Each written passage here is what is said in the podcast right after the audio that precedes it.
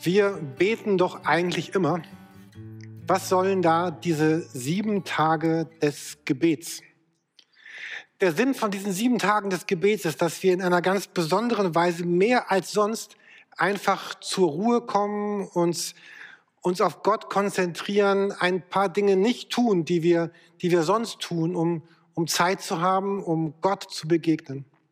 Und das sowohl für mich ganz persönlich, oder in unserem Hauskreis oder in den Partnerschaften, in denen wir beten, aber auch für uns als gesamte Kirche. In einem Buch habe ich letzte Woche diesen Satz gelesen. Ich möchte ihn uns gerne einmal als Zitat lesen. Du musst Stille und Einsamkeit suchen, als hinge dein Leben davon ab. Denn in einer gewissen Weise ist es tatsächlich so. Herzlich willkommen zu unserer Gebetswoche. Wir wollen einige Tage des Gebets gemeinsam verbringen und wir wollen es tun anhand des Vater Unsers. Heute schauen wir uns den, den ersten Teil an. Das Vater Unser beginnt, und das ist nicht so sehr verwunderlich, mit der Formulierung Vater Unser im Himmel. Und es beginnt eben nicht mit unser König im Himmel, obwohl Gott unser König ist. Es beginnt nicht mit unser Freund, unser Herr, unser Richter, unser Begleiter im Himmel. Nein, es beginnt mit der Formulierung unser Vater im Himmel.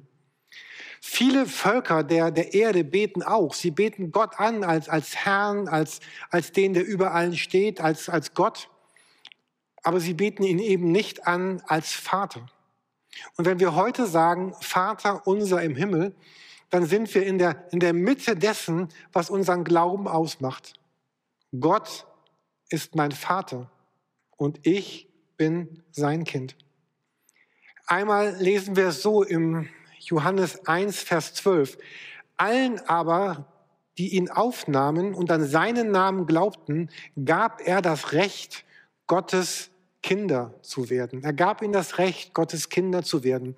Hier in diesem Vers ist das Bild einer, einer, einer Adoption benutzt.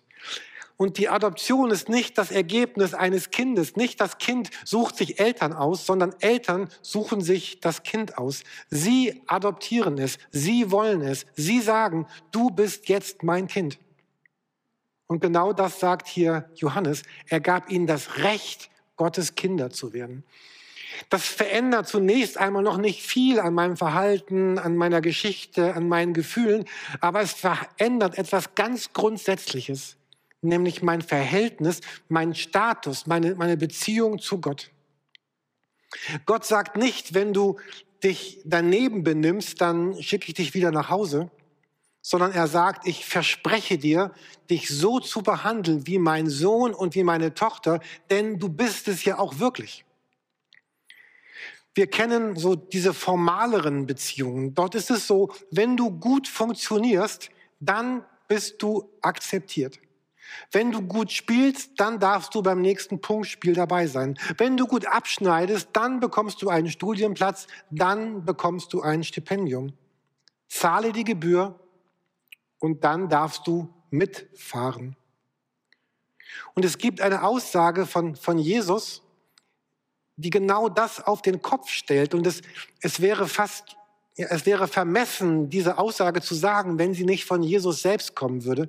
Er sagt nämlich im, im Blick auf uns in Johannes 17, Vers 23, und Jesus muss ja wissen, was er sagt, damit die Welt erkennt, dass du sie ebenso geliebt hast, wie du mich geliebt hast.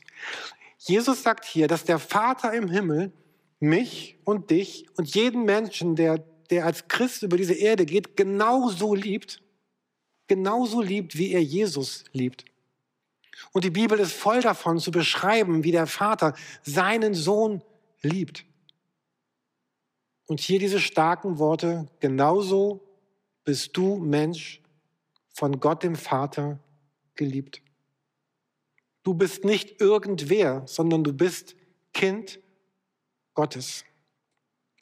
Und, und Gott gibt ein Versprechen. Er sagt, ich, ich binde mich an dich als mein geliebtes Kind.